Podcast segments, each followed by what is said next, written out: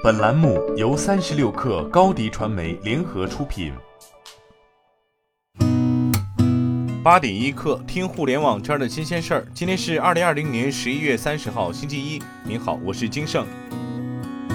在上周末的网易智企主办的网易创新企业大会上，网易智企宣布正式整合网易基于网易定位、网易互客三大产品的核心能力。发布网易云商新品牌，发布网易云信新一代音视频技术架构以及系列新产品解决方案。网易开辟了另一条路径，即放弃云基础设施，专注于企业上层更场景化的价值链。此外，网易副总裁、网易智企总经理阮良在接受采访时曾表示，To B 的经营链条比较长，需要销售、市场、产研、客服、技术支持等等岗位，对组织的要求就很高。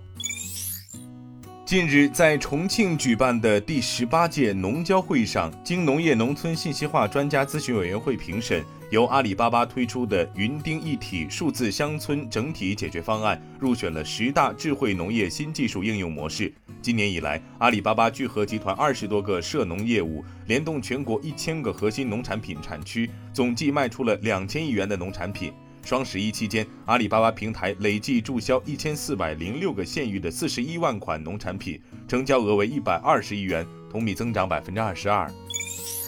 十一月二十九号，人民日报发表文章，人民锐评马保国闹局该立刻收场了。文中写道，马保国的一些言行，实际上就是哗众取宠、招摇撞骗，说到底是一场闹局。文章发布后不久，视频网站哔哩哔哩作出回应，为纠正商业机构利用马保国进行牟利的趋势，自即日起将严格限制、审核、管理马保国相关视频内容，做好用户引导，还原人物事件原貌，履行平台社会责任，不给恶意炒作者可乘之机。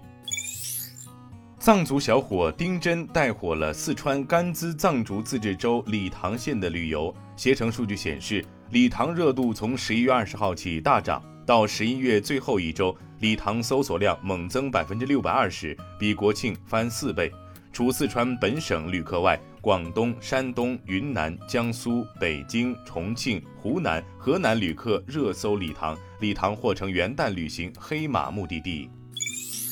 日前，广东省通过了关于制止餐饮浪费的决定，明确禁止设置最低消费。制作传播大胃王视频也将受到法律严惩。决定明确，餐饮经营者应建立健全全链条节约管理制度和操作规范，将反对浪费纳入培训内容，按照标准规范制作食品，并提供小份餐等不同规格选择，不得设置最低消费额等。美国奥多比分析公司数据显示，二十七号，也就是黑色星期五当天，美国在线消费额同比激增百分之二十一点六，达九十亿美元，创历史同期新高。受新冠疫情影响，今年黑五选择到店购物的美国消费者数量较去年锐减。从事零售业分析的先讯美资解决方案公司二十八号公布的数据显示，黑五实体店客流量同比下降百分之五十二点一，降幅超过此前预期。当天，消费者平均每分钟在线消费六百三十万美元，人均消费二十七点五美元。消费者最青睐的网购商品是玩具和电子设备。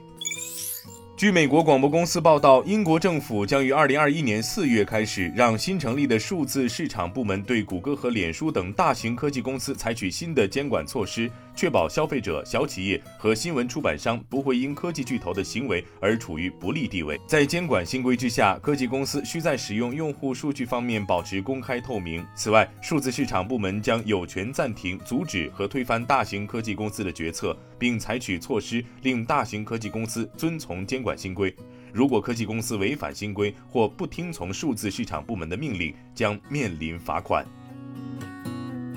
今天咱们就先聊到这儿。编辑崔彦东，我是金盛，八点一刻，咱们明天见。